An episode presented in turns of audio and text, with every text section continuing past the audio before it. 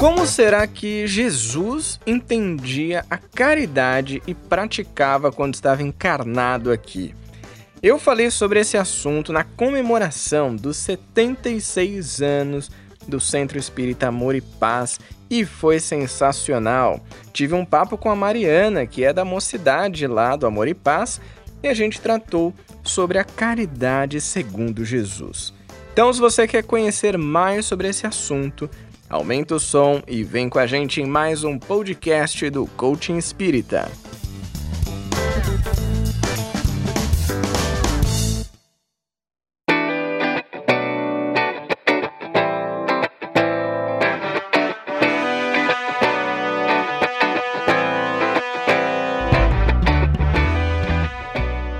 Eu vou fazer uma breve introdução. Eu quero trazer essa temática da caridade segundo Jesus, para que a gente esteja na mesma página e a partir de então a gente possa construir esse conhecimento, esse entendimento e essa reflexão de uma maneira compartilhada, de uma maneira conjunta, uma construção que não vem só daqui até você, mas que vem de você também para todo mundo.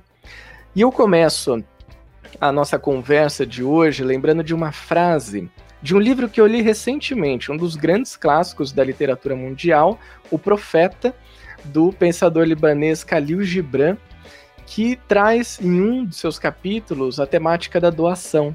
E ali tem uma frase que eu achei bastante interessante para a gente já começar a ter no nosso universo da, da mente, que é: doam muito pouco quando doam suas posses. É quando doam de si mesmos que o fazem verdadeiramente. Essa frase de Khalil Gibran no livro Profeta já demonstra que a doação ela é muito mais do que a gente imagina, é muito mais do que uma pequena ação material ou que compartilha das suas posses. E isso entra no ponto da caridade. Kardec, como vocês sabem, era um cara muito curioso. Então, ele foi lá e elaborou mais de mil perguntas para fazer para os espíritos. E entre essas perguntas, ele queria saber sobre muitos assuntos, e um deles que surgiu foi justamente sobre a caridade. Esse ato caridoso que nós podemos ter na nossa vida, que não é recente, na verdade já existe há milhares de anos, quando a humanidade começou a se reunir em pequenos grupos, e ali você já tinha um olhar para o outro, para aquele que estava próximo de você, para que você pudesse protegê-lo, para que você pudesse ampará-lo na sua fraqueza, na sua necessidade, mas, como a gente sabe, ao longo do tempo estamos evoluindo, principalmente no aspecto moral. E é aqui que a gente entra com a pergunta de Kardec e que norteia a nossa conversa de hoje. Está lá no Livro dos Espíritos, é o livro terceiro, o Livro dos Espíritos é dividido em quatro partes. No capítulo 11, que trata da lei de justiça, amor e caridade, a pergunta 886, Kardec questiona o seguinte: qual que é o verdadeiro sentido da palavra caridade, como a entendia Jesus? Então Kardec já mirou alto. Falou, já que é para a gente entender a caridade, Vamos entender como Jesus entendia. E a resposta, embora ela seja simples, hoje a gente vai poder explorar um pouco mais sobre isso.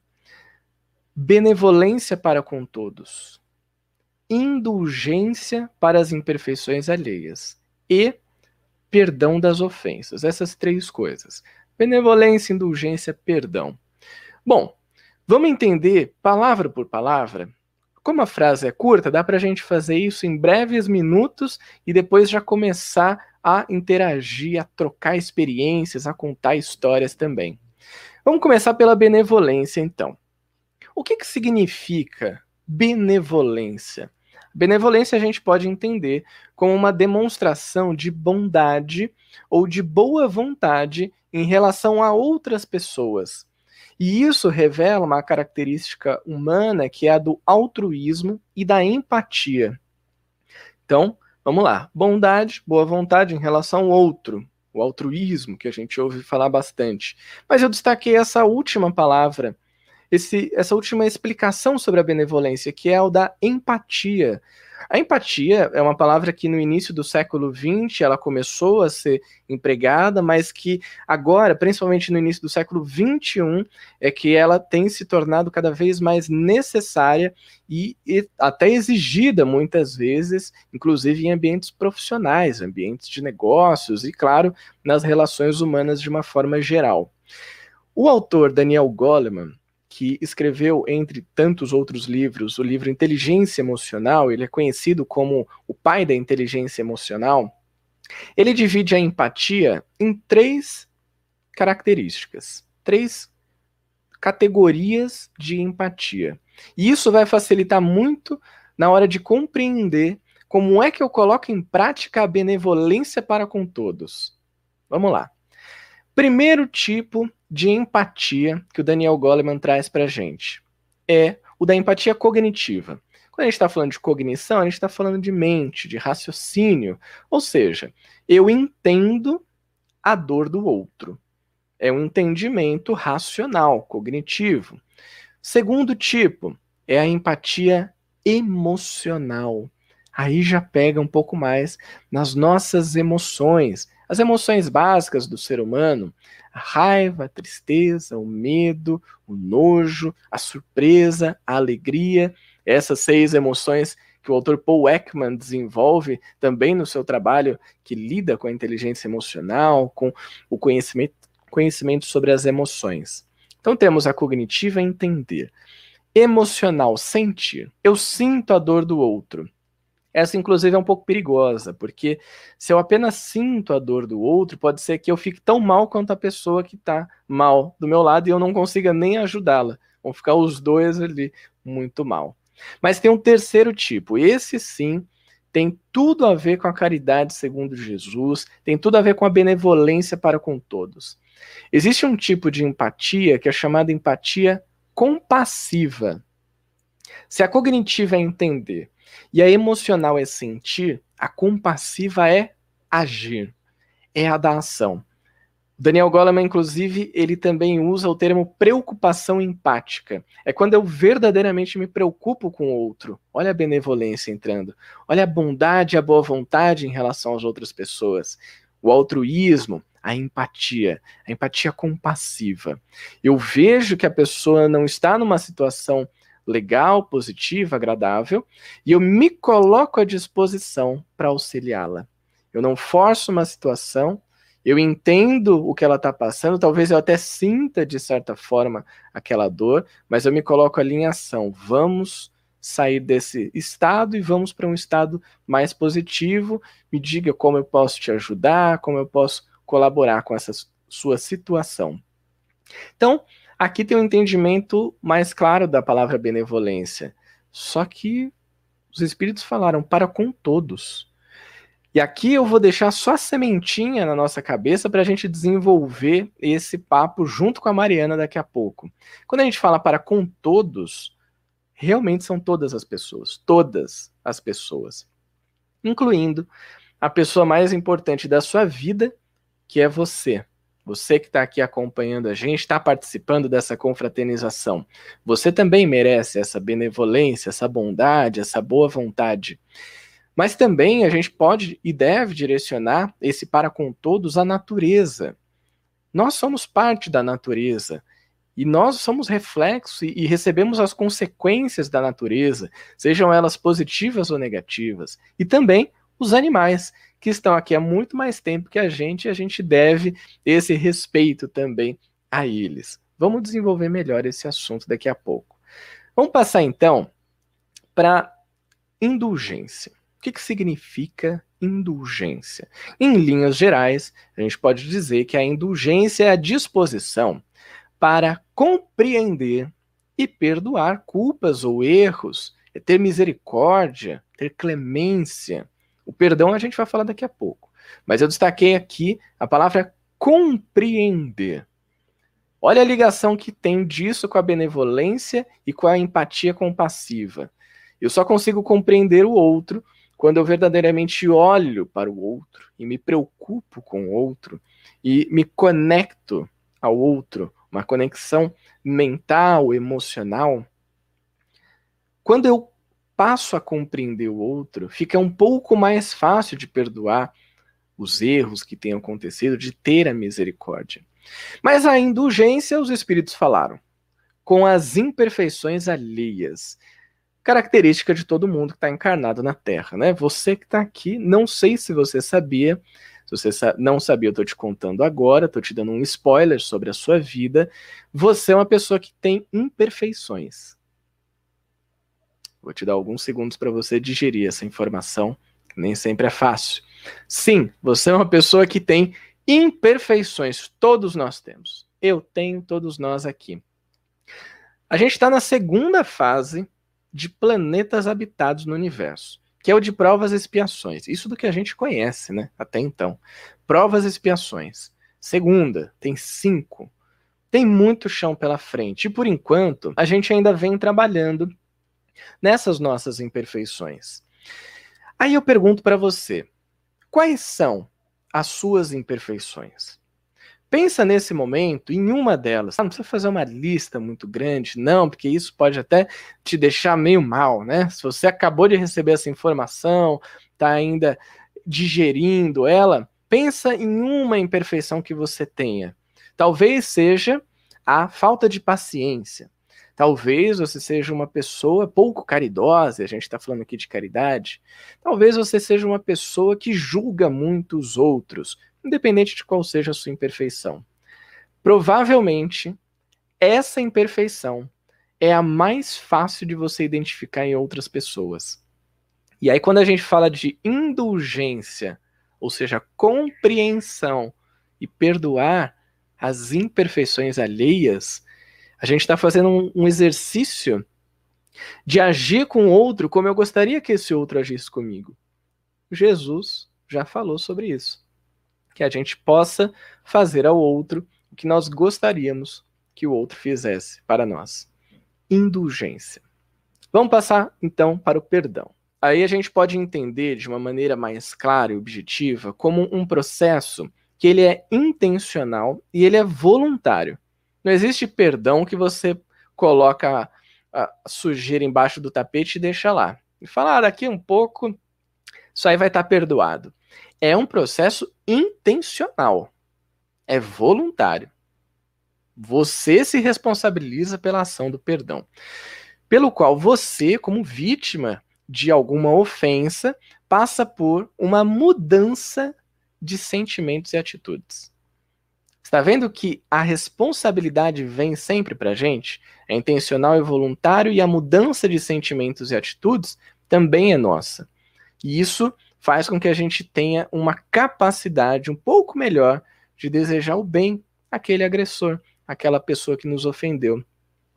Só que aí eu peguei a outra palavra, que é o perdão das ofensas, e fiquei pensando, o que será que nos ofende? E eu pergunto isso para você também. O que te ofende hoje? Diz respeito a quem você é ou a quem você representa hoje? Nossa, Júlio, que negócio esquisito, cara. Não entendi o que eu sou, o que eu represento. Vamos deixar isso mais fácil. Nós todos somos espíritos imortais. Ou seja, a gente está aqui nessa vida e depois vai ter outras e outras e outras e outras e não vai acabar, certo? Só que nessa vida a gente recebeu essa roupagem física, essa personalidade.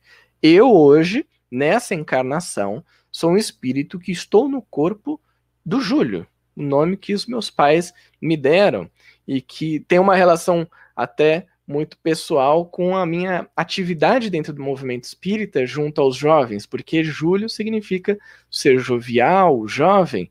Então, fiquei muito feliz com os meus pais, agradeço a eles. Porém, eu tenho noção de que essa personalidade, esta pessoa, esta roupagem física, ela vai ficar. Um dia ela vai perecer, vai parar de funcionar, vai desligar, não vai funcionar mais. E aí o que, que a gente faz? Continua. O espírito continua, segue adiante, continua a sua evolução. Quando você para para pensar que as ofensas, talvez elas estejam sendo dirigidas a essa personalidade que fica e não a você como espírito, que é o que você é, e sim é o que você representa hoje, permite que você tenha uma compreensão melhor do que está acontecendo. Quando alguém chega para mim e diz assim, Júlio, você tem barba e eu não gosto de barba, eu acho que é feio. Essa camiseta que você usa, uma camiseta branca, esquisita. Por que você tem um óculos que tem um ar preto? E agora ainda inventou de deixar o cabelo crescer, porque na pandemia a gente não saía tanto para ir no cabeleireiro. Eu acho horrível isso. Ok, é a opinião da pessoa. Eu não me ofenderia com isso porque diz respeito a essa personalidade. Agora, quando vem algo que diz respeito às minhas características morais, até aí eu posso identificar essa mensagem, esse feedback que eu recebi e perceber realmente, talvez isso que a pessoa está falando, que eu não tenho paciência, que eu tenho muita raiva, ou que eu sou uma pessoa muito para baixo, ou que eu sou muito assim, assado, isso pode me ajudar como um processo de autoconhecimento, processo que vai me levar a melhorar. Então, a caridade, como Jesus a entendia, que foi abordada no Livro dos Espíritos, ela entra justamente no capítulo que trata da lei de justiça, amor e caridade.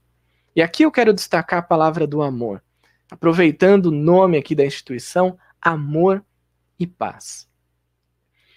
O amor habita na presença. Pensem sobre isso. O amor habita na presença. Não é possível praticar caridade de outra maneira que não seja a de estar presente. A presença, que eu digo aqui, de que o amor habita na presença, é o estar no aqui e no agora, vivenciando esse momento, aproveitando esse momento. Não é estar pensando e vivenciando os 50 anos do amor e paz, e nem imaginando e sonhando e viajando nos 150 anos do amor e paz, mas é estar agora, aqui, participando dessa confraternização dos 76 anos do amor e paz. Os 50 com certeza foram incríveis. Os 150 vão ser maravilhosos. Eu acho que eu não vou estar aqui, mas se eu tiver, eu quero participar. Mas os 76 são o mais importantes, porque é o aqui, é o agora. É o amor habitando na presença em que nós estamos. Quando eu estou presente numa conversa, por exemplo, com uma pessoa da minha família, um amigo, um colega de trabalho, eu estou ouvindo atentamente. E aí sim, eu posso ser uma pessoa benevolente, eu posso ser indulgente com aquelas imperfeições, porque estando presente, eu lembro, eu também tenho imperfeições e talvez aquela que eu estou apontando seja justamente a que eu tenho. E eu perdoo as ofensas, porque eu sei que no presente eu sou um espírito imortal, não sou essa personalidade. O amor habita na presença. Essa verdadeira caridade, tal qual Jesus trouxe a todos nós. E feita essa primeira parte da nossa conversa, agora eu convido a Mariana para voltar aqui a gente desenrolar mais esse papo, que eu já falei demais, né, Mariana? Essa seria a hora que eu ia parar para comer um, um docinho ali, um salgadinho, mas fica para os 77 anos. Vamos viver aqui nos 76. É isso mesmo, Júlia. Também quero comer aí esse salgadinho, esse bolo no 77. Vamos torcer para que quando no ano que vem a gente possa estar junto aí comemorando e comendo, né? Porque traz muita alegria para a gente também poder comer, ainda mais do lado de tanta, tanta gente boa, assim, né? Sem dúvida. E, Júlio, muito, muito interessante, né? O que você abriu já falando o quanto a caridade ela não tem essa correlação com o material. Mas acontece que é muito, muito comum, assim, as pessoas falam de caridade, a primeira coisa que a gente já pensa é em doar algo material. né? Então, acho que por conta disso, muitos têm dificuldade em, em praticar a caridade, ou até mesmo usam como pretexto para justificar o porquê que não pratica. Ah, eu, eu sou uma pessoa que não tenho posses, então como que eu vou praticar a caridade, né? Então, fica realmente essa dúvida e muitas pessoas ficam perdidas até mesmo como que podem realizar essa caridade.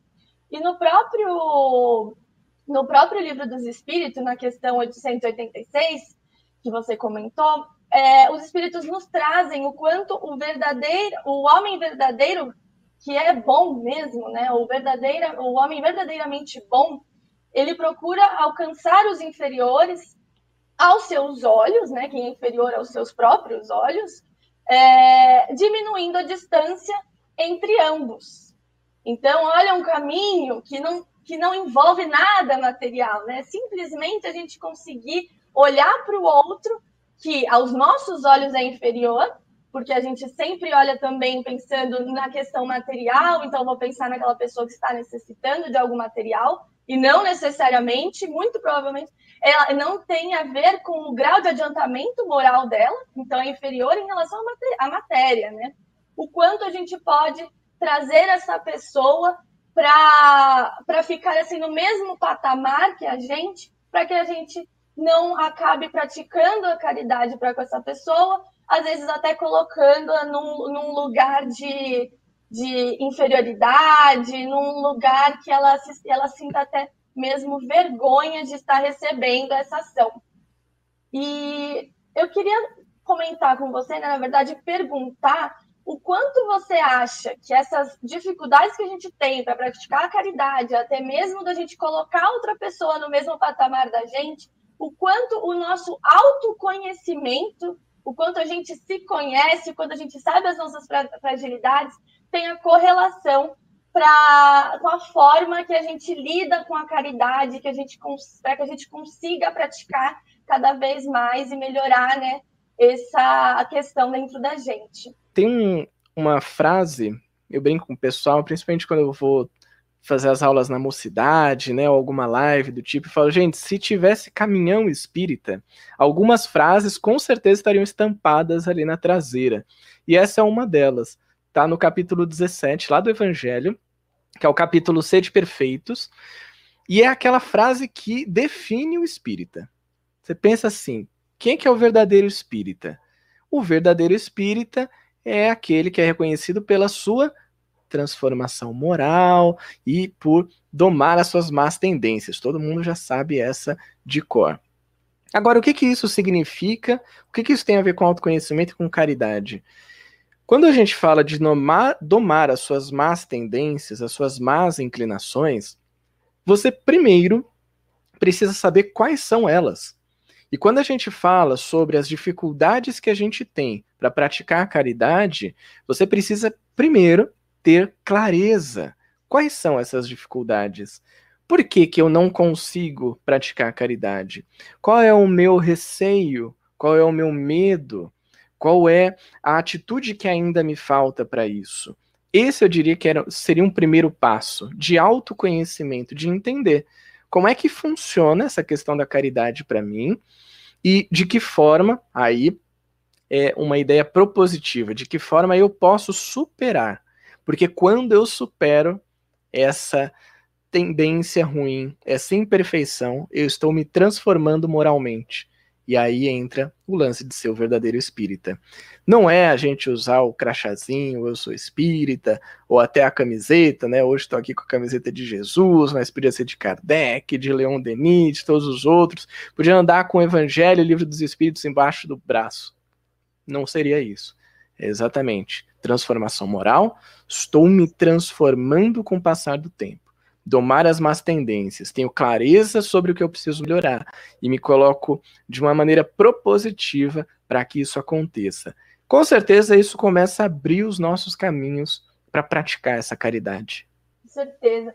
É, um ponto crucial para a reforma íntima que a gente tanto fala é ter esse autoconhecimento, né? Às vezes, assim, no, no dia a dia, a gente acaba caindo tanto na rotina, né? Do trabalho, do estudo e etc., da família, que a gente acaba esquecendo de olhar para dentro da gente mesmo, de conseguir realmente entender quais são essas fragilidades, o que eu preciso mudar, o que não, e acaba até mesmo ignorando esse fato do quanto a caridade é importante. E mais uma vez, usando de pretexto, às vezes, a falta de tempo, agora não mais falando da falta de dinheiro, mas a falta de tempo para praticar a caridade.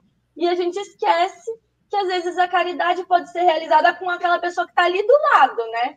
Às vezes a pessoa da nossa própria família está precisando da gente e a gente muitas vezes ignora isso, ou às vezes o nosso vizinho está precisando de um apoio. Então, a, mais uma vez, né, assim, a caridade não é relacionada à matéria.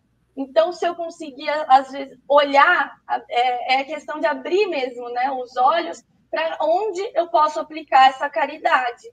Né? Exatamente, Mariana. E tem um ponto interessante disso que você falou, que muitas vezes é o entendimento que a gente tem quando estuda a caridade dentro da doutrina espírita, que é falar assim: ah, existem dois tipos de caridade, a material e a moral.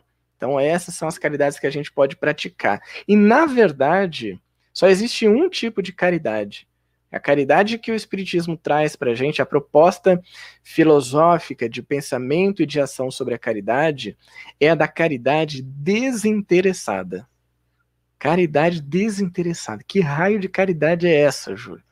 Que ninguém me falou. Caridade desinteressada é o seguinte: é aquela caridade que ela é o fim em si mesma. Ela não é um meio para um fim. Eu me explico. Quantas vezes a gente não fez a caridade, esperando receber algo em troca. Que não fosse daquela pessoa, porque talvez aquela pessoa não tivesse nem condições, mas que a gente esperasse algo em troca, às vezes até de Deus, uma barganha com Deus. Então eu vou ajudar uma pessoa que pode ser uma pessoa em situação de rua, vamos dar aqui um exemplo que necessita também da caridade material, mas pode ser também essa pessoa da nossa família, como a Mariana bem colocou. Eu estou fazendo isso com qual intenção? O que está dentro do meu coração? Será que eu estou fazendo isso pensando assim? Pô, hoje é Natal, aquela minha tia do interior veio para casa da minha família passar o Natal com a gente. Ela não sai do meu pé, fica apertando a minha bochecha. Já tenho 30 anos, ela continua apertando minha bochecha e perguntando das namoradinhas. E aí, o que, que eu vou fazer? Hoje eu vou aguentar. Então eu vou sentar aqui e vou fazer uma caridade. Mas, ó Deus, você fica esperto aí, hein? Anota essa que foi difícil essa aqui. Depois a gente se acerta, mas vai Anota deixando anotado aí. Né? Deixa no caderninho aí. Ou pensa isso, às vezes até de uma maneira não tão consciente, mas eu vou fazer essa caridade porque lá na frente eu vou ser ajudado. Eu vou fazer, eu vou ter esse ato caridoso, porque eu vou conseguir depois passar na minha prova do vestibular. Então a gente acaba barganhando com essa caridade, independente se ela é material ou se ela é moral. Quando eu dou também uma esmola, por exemplo, né, que também é tratado no livro dos Espíritos, eu posso também pensar assim: ó, Deus, anota, hein? Já, ó, Natal já tava lá com aquela tia chata e agora eu tô dando esmola aqui. Você fica esperto. Então, é importante que a gente reflita também sobre isso. A caridade desinteressada, ela não cria expectativa e ela não tenta controlar o resultado da sua ação. Isso é muito importante. O que, que acontece muitas vezes? Vamos voltar para a situação que talvez seja mais imagética né, no nosso imaginário, com relação à caridade. Eu vejo uma pessoa passando por uma necessidade e ela está na rua, ou enfim, ela está ali é, encostada numa parede, sentada. Eu posso passar por ali e jogar uma moeda, deixar um dinheiro, alguma coisa, deixar uma roupa, um cobertor, mas eu nem perguntei para a pessoa se era isso que ela estava precisando. Eu não transformei a invisibilidade daquela pessoa em visibilidade para mim e para o mundo, talvez não fosse aquilo que aquela pessoa estivesse precisando. Talvez aquela pessoa estivesse alimentada e tivesse agasalhada, mas precisasse conversar. E aí eu crio essa expectativa de que eu estou ajudando. E eu tento controlar esse resultado, porque se a pessoa vira para mim e fala: "Mas eu não preciso disso. Por que, que você me deu isso? Eu fico bravo. Ou como a gente diz, a gente fica pé da vida. Tá vendo? Que ingrato! Eu estou aqui sendo caridoso, ajudando, sendo uma pessoa de bem e os outros não reconhecem. Então já não é uma caridade desinteressada. Eu tenho interesse no que o outro ou no que as pessoas vão achar sobre isso. A caridade desinteressada, ela se preocupa com o outro, com as suas necessidades, como eu falei da empatia, da preocupação empática. E é o que você trouxe, né, Mariana? Ela oferece o auxílio sem humilhar, sem diminuir ou menosprezar aquele que necessita. É a caridade desinteressada que vai muito do nosso próprio interesse em ajudar a pessoa, né? Exato. Em ajudar em, interesse na pessoa. É a melhor forma da gente falar. O quanto a gente tem que praticar a caridade pensando no interesse dessa pessoa mesmo, né? Querendo olhar para ela. Que isso acontece muito mesmo, né? De às vezes você, por você julgar que a melhor forma de você ajudar é aquela, você acredita que a melhor forma daquela pessoa receber seria através disso que você prejudicou. Mas muitas vezes não é, né? Então, Exatamente. uma das maiores caridades é a gente dar o nosso próprio tempo, o nosso ouvido, a nossa realmente dar uma palavra para a pessoa, né? Às vezes um abraço.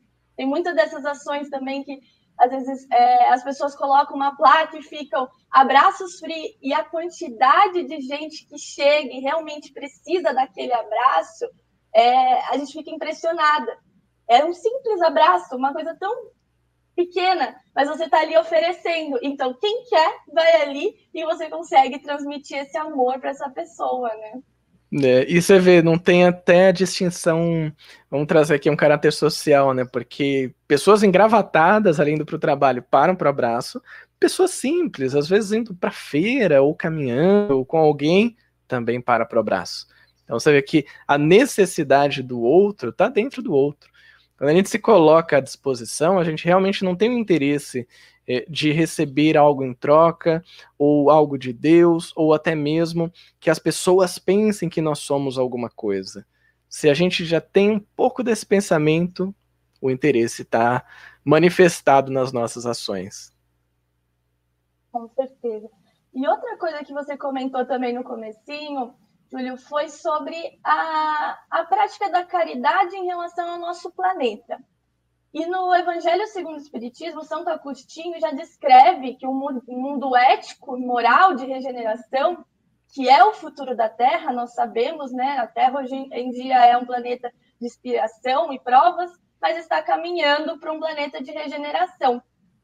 E esse caminhar tem muito a ver com essa ética moral e que envolve os aspectos físicos do próprio planeta, que precisam ser levados sempre em consideração. Afinal, o, o universo ele é uma forma sistêmica, tudo está ligado. Então, para essa progressão do planeta, né, para um planeta de regeneração, a gente precisa ter esse olhar mais sistêmico e não simplesmente das nossas relações interpe interpessoais. Então, queria que você comentasse um pouquinho com a gente o que, que você acha que a caridade tem a ver dentro desse tema.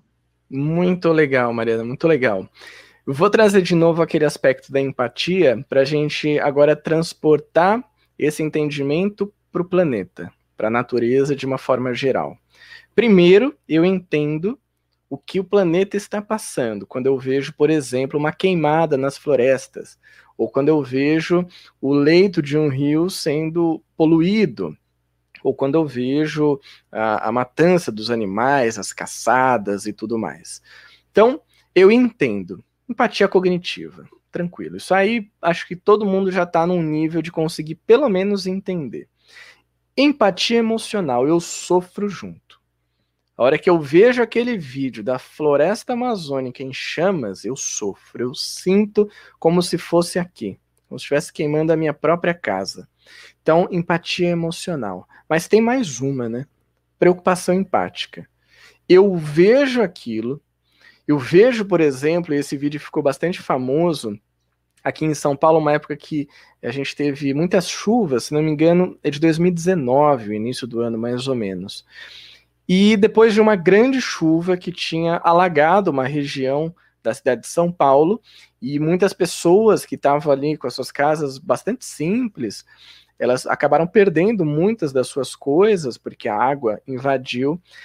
Esse vídeo mostrava uma senhora carregando um saco de lixo. Ela atravessava a rua e jogava esse saco de lixo dentro do córrego, justamente o córrego que alagou, que subiu porque entupiu, cheio de lixo, avançou na casa dela e de outras pessoas e acabou destruindo muita coisa.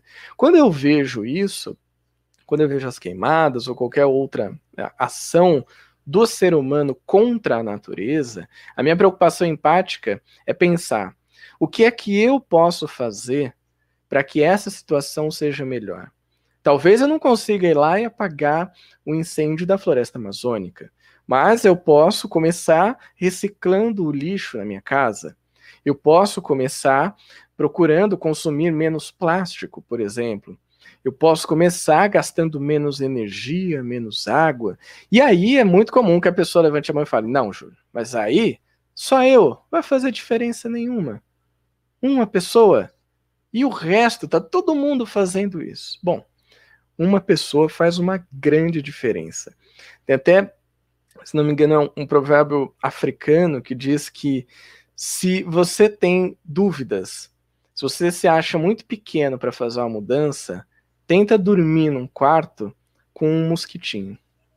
Fecha o quarto e dorme a noite inteira com esse mosquitinho, que é minúsculo e que ele vai te infernizar a noite inteira. Não somos pequenos para fazer a mudança. Essa mudança depende de cada um de nós. Teve até uma pergunta que chegou aqui do, do Ayrton, que ele falou assim: como esperar a caridade e a humildade, essa prática, em uma sociedade egoísta e orgulhosa? E eu vou juntar na resposta aqui do meio ambiente, que é tendo a clara certeza de que a sociedade é feita por indivíduos. Você só consegue ter uma sociedade menos egoísta e menos orgulhosa quando você, quando eu, quando a Mariana, quando todo mundo, quando cada pessoa for menos egoísta e menos orgulhosa. Se eu, aqui, sozinho, uma pessoa, começo a reciclar meu lixo, tenho um olhar compassivo para com os animais, para com a natureza, percebo que eu faço parte disso e que o reflexo dos maus tratos a essa natureza vai também refletir em mim nas próximas gerações, aí sim, aí eu posso colocar em prática a minha caridade. Porque eu realmente me conectei com aquela situação e percebi que eu faço diferença, mesmo que seja uma pessoa. Isso é não ser omisso, né? Diante de tudo Exato. que a gente vê, tá tudo gritando que ações precisam ser tomadas, mudanças precisam acontecer, é a gente não ser omisso, né? E isso, essa questão de, ah, só eu, realmente, assim, se a grande massa está caminhando para um lado que você vê que não é o certo, a gente tem que ter essa consciência, né? De que se a grande massa não está indo para o caminho de, de progresso, para o caminho de regeneração, então que eu, como um indivíduo que sei que esse caminho está próximo, que essa é a necessidade do mundo, ainda mais nós como espíritas, né, que temos tanto conhecimento, então eu sei que eu posso ser diferente da massa e contribuir para que esse equilíbrio, né, para que toda essa simbiose aconteça dentro do universo. Né? Exatamente. E até só resgatando mais uma parte aqui da pergunta do Ayrton, que ele fala como esperar a prática da caridade e da humildade. Talvez a questão seja não esperar da sociedade, não esperar do que o outro faça. Porque aí seria fácil, né? Eu vou ficar aqui em casa de boa, esperar aí a galera se resolver, cuidar da natureza, ser menos egoísta, menos orgulhosa. E eu fico de boa. Na verdade, a gente pode esperar de nós mesmos.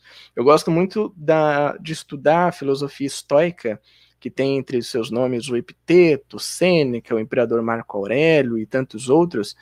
E uma das bases, um dos pilares da filosofia estoica, e que faz um link aqui com a caridade desinteressada, é você ter noção sobre aquilo que você tem controle, e na verdade a gente só tem controle sobre o que está dentro de nós, sobre as nossas reações, as nossas atitudes, os nossos pensamentos, e ter discernimento daquilo que nós não temos controle, que é o quê? tudo que está no externo. Todas as ações das outras pessoas, a gente não tem controle. Tudo que está na natureza, todas as situações que acontecem na nossa vida, não temos controle. Temos controle sobre como a gente vai reagir a isso. Essa clareza de pensamento também facilita para que a gente não espere do outro, mas que a gente espere de nós mesmos. Então eu diria que é, a gente pode inverter essa perspectiva e isso já vai ajudar bastante a gente a praticar mais essa caridade. Com certeza. E para a gente falar até um pouquinho de perdão e ainda sobre caridade, como se relacionam, tem uma pergunta aqui do Paulo Simão, que eu acho que traz bastante. A gente pode fazer essa correlação, né? Ele pergunta se a oração pode ser uma, uma forma de caridade. E é, muito é, legal. a gente pode pensar muito até mesmo sobre quando a gente está com algum inimigo, né? Com algum rancor sobre alguma pessoa. Será que a oração pode ser um caminho para a gente começar a quebrar esse desequilíbrio entre essa pessoa e a gente, né? Dar uma amenizada aí nessa relação e começar a praticar a caridade? Boa, muito legal essa pergunta do Paulo, no complemento que você trouxe também, Mariana. A gente pode pensar na oração, eu gosto muito de pensar na oração como combustível. Ela não é, eu não vejo ela como a ação em si, que talvez possa trazer essa caridade, mas como um combustível que me leva ao ato caridoso. Por quê? Porque eu posso sim fazer uma prece por alguém, eu posso pedir é, para que os bons espíritos auxiliem essa pessoa, para que Jesus ajude ela e tudo mais. Mas assim, vamos parar para pensar. Quando eu peço isso, se eu não tiver o discernimento de que eu também tenho que agir, eu estou terceirizando a responsabilidade, não é? Então tem uma pessoa que está precisando de ajuda. Ah, ela veio, quis falar com você, mas você estava meio sem tempo. Você fala, não, vou fazer uma prece, vou fazer uma oração. Aí você faz uma prece para a pessoa, pede lá, ajuda essa pessoa, ela está tão necessitada. E deixa. Bota lá, Jesus resolve. Os espíritos resolvem. A oração pode ser uma prática caridosa? Pode, se a gente entender ela com desinteresse e sem terceirizar a responsabilidade. Por que, que eu vejo como combustível? Porque a gente pode pedir coragem, bom ânimo, forças, paciência para lidar com aquela situação e não fugir daquela situação. E aí sim, com a prática da caridade desinteressada, a gente vai conseguir auxiliar o outro, sem terceirizar a responsabilidade. Isso mesmo. E é o combustível para a gente dar para o perdão também, né? Que é esse Com primeiro certeza. passinho, vamos pensando assim, né? A gente tem o um inimigo, é o primeiro passo é a gente conseguir tirar do nosso coração verdadeiramente um pedido, uma intercessão por essa pessoa. Então, é o primeiro passo, esse combustível aí mesmo, que, que nos leva para o caminho do perdão. E acho que agora a gente pode entrar muito na questão, melhor assim, na questão do perdão, né? O, porque o, o, o, livro dos Espíritos também traz o quanto é, perdoar não é simplesmente, não é aquilo, a gente vai ter um amor completo e apaixonado por aquela pessoa que nos fez mal ou que a gente considera como um inimigo. É, é muito mais a gente restituir o bem e o mal, né? A gente retomar esse bem perante ao mal. Então, é, acho que tendo essa, essa visibilidade de que o perdão não é simplesmente abrir o meu coração de uma forma até utópica, às vezes, né? É, acaba trazendo um pouco mais tangível para a gente como a gente pode é, praticar o perdão. E eu queria Sem que você dúvida. um pouco mais esse tema, por favor. Sem dúvida, Mariana. Ótimo ponto a gente trazer esse do perdão, porque até como eu havia dito um pouco mais cedo, o perdão ele vai existir a partir de uma mudança de sentimento e atitude. Não adianta né, você causar alguma coisa para mim, uma ofensa, um mal, me agredir de alguma forma, e eu falar, eu te perdoo. Tá tudo certo, eu te perdoo. Mas o meu sentimento, a minha atitude continua sendo ruim. Então, ao se encontrar com essa pessoa, você ignora essa pessoa, você deixa ela de lado, você fala mal dela para outras pessoas, mas perante elas fala: Eu te perdoo, tá tudo certo, vamos esquecer isso aí, tá perdoado. O meu sentimento em relação a essa pessoa pode ainda ser o de raiva, o de rancor, o de ressentimento, o de inveja, o de medo. Quando eu me coloco à disposição para perdoar, como eu disse, é intencional e é voluntário. Eu preciso mudar de sentimento e de atitude. Até fazendo um link lá com a questão da oração. Eu posso pedir, sim, para ter mais força, mais ânimo, mais coragem para mudar o meu sentimento e minha atitude em relação àquela ofensa. Ah, mas como é que eu posso mudar um sentimento, por exemplo, que eu tenho de uma pessoa que é de raiva? Quando você passa a compreender um pouco melhor que aquela pessoa tem imperfeições, que aquela pessoa vive num contexto diferente do seu, que tem sentimentos e emoções ali que não são seus, que são daquela pessoa. E você entende também que ela passa por um processo de evolução e aprimoramento, que é o que o espiritismo traz pra gente, né? Estamos aqui evoluindo sempre e é sempre para frente. Né? Tem até lá na lei do progresso fala, você não retrocede, você pode parar, mas você vai, eventualmente você vai caminhar adiante. Quando a gente começa a compreender isso, e aí traz mais uma vez a questão da benevolência, essa atitude boa com a pessoa, você pode transformar a raiva em respeito. Você pode transformar essa, esse medo que você tinha da pessoa te causar algum mal em uma tranquilidade de que por pior mal que ela cause você, talvez seja a você, assim, ao Júlio, a Mariana. Mas você, como espírito, continua e pode até crescer com essa situação. Você começa a diferenciar aquilo que realmente tem a ver sobre você e o que tem a ver sobre a pessoa. O perdão, quando a gente muda de sentimento e atitude em relação à pessoa, ele abre espaço para que emoções mais positivas surjam na nossa vida. E você falou perfeitamente. Não vamos virar melhores amigos dessa pessoa e abraçar e tirar selfie e colocar no Instagram. Não precisa disso, que é falsidade também, né?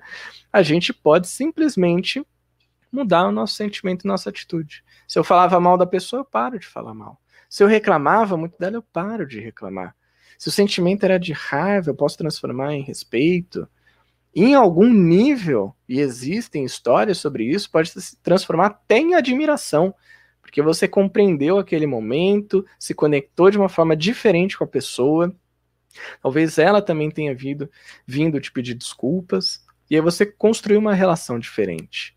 Mais uma vez, o amor habita na presença. Se eu estiver presente naquela situação, pode ser que eu consiga começar a desenvolver o amor. Com certeza. E a gente, nós muitas vezes projetamos né, os nossos próprias imperfeições dentro das imperfeições dos outros. Então, muitas vezes nós vamos ter raiva dos outros por conta de questões que estão mal resolvidas dentro da gente mesmo. Né? Isso leva muito. A, entra até na pergunta da, da Márcia Marciel. Ela pergunta por, por que é mais fácil apontarmos os erros ou as falhas nos outros do que em nós mesmos, mesmo sabendo e percebendo esse erro em nós. Então, o porquê isso, né? Muitas vezes, então, a gente projeta esses problemas para com o outro.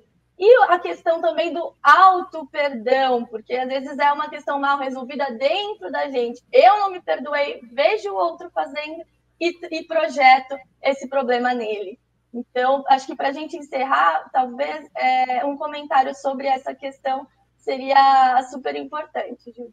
Muito legal. Vou mandar aqui um abraço para a Márcia, está sempre nos acompanhando aqui nas transmissões. Bom, como é que a gente pode entender isso, né? Porque é mais fácil apontar para o outro. Aí tem uma questão psicológica também do ser humano, no momento que a gente está passando, as imperfeições que a gente ainda tem. Se a gente for parar para pensar, o, o julgamento que a gente faz de alguém, ele geralmente ele tem a ver com ou com o nosso sentimento de inferioridade ou de superioridade. Porque quando eu aponto para o outro, ou eu estou querendo dizer que eu sou melhor que o outro e que o outro está errado e deveria ser igual a mim, ou eu estou dizendo que o outro é melhor que eu e por eu ter o sentimento de inferioridade, eu quero trazer o outro para o mesmo nível que eu. Então eu posso ter isso, que está muito atrelado à inveja. Eu vejo uma pessoa que tem posses. E aí eu falo, ah, essa pessoa fica esbanjando, ricaço, postando foto no Instagram, é ridículo isso, é um absurdo. Por quê? Porque talvez eu não tenha essas posses. E eu queira me igualar. Então, já que eu não tenho a parte da posse, eu digo que a pessoa é ruim, ela ostenta, ela é uma pessoa orgulhosa, egoísta. Então eu vou trazendo cada vez mais, forçando para que ela venha para o mesmo nível que eu. Assim eu não me sinto pior. E da mesma forma, quando eu julgo a pessoa, eu digo: ah, mas essa pessoa não tem paciência com ninguém, não para para ouvir, eu estou falando com ela, ela não está nem escutando, não está dando atenção. Por quê? Porque eu estou querendo dizer que eu sou uma pessoa muito paciente, que eu ouço todo mundo com atenção.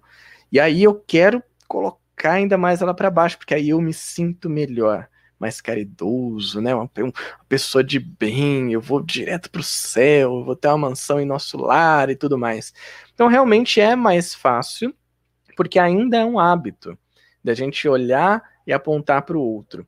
O que, que traz mais clareza nisso? Como a gente falou, imperfeição alheia todo mundo tem. Tem uma frase que eu gosto muito que diz assim: Ninguém é tão grande que não tenha algo a aprender, e nem tão pequeno que não tenha algo a ensinar. Isso realmente coloca a gente numa situação de equiparidade. Estamos aqui como pessoas em evolução. Uns foram um pouquinho mais em um aspecto, outros foram em outro aspecto. Teve um evento, Mariana, que eu participei o ano passado, que foi feito pela. Foi o evento da Semana Jovem Espírita de Pernambuco. Foi muito legal esse evento. Eu fiz a palestra de abertura no Instagram lá do CEGEP. E o tema foi incrível. Eu usei depois até como tema de palestra e, e uso nas falas também, que era o seguinte: estamos todos na mesma tempestade, mas cada um no seu barco. E isso quebra totalmente aquela perspectiva que a gente tem, que a gente tinha de falar assim, não, gente, ó, tá tudo certo, tá todo mundo no mesmo barco, tá? Não, não tá. Não tá todo mundo no mesmo barco. O seu barco é maior que o meu. E o barco daquele outro que tá do meu lado não é nem o barco. É aquela esteirinha de madeira igual do filme Náufrago. Que ele tá ali, não consegue nem se proteger das ondas, do frio, do calor. Então estamos na mesma tempestade, tudo isso que está acontecendo com a gente. Mas os barcos são diferentes, e quando eu percebo isso, eu posso me preocupar empaticamente de auxiliar o outro, mais do que apontar os erros e as falhas. Porque está todo mundo passando pela tempestade. E a tempestade pode ser estar no mundo de provas e expiações, pode ser estar vivenciando a pandemia. Então, apontar o erro e a falha do outro ainda é um hábito que a gente pode transformar pelo esforço da nossa vontade e pela compreensão melhor sobre nós e a nossa relação com o mundo. Muito bom. Estamos todos na mesma tempestade, mas cada um com seu barco. Realmente traduz bem a nossa situação de vida, né?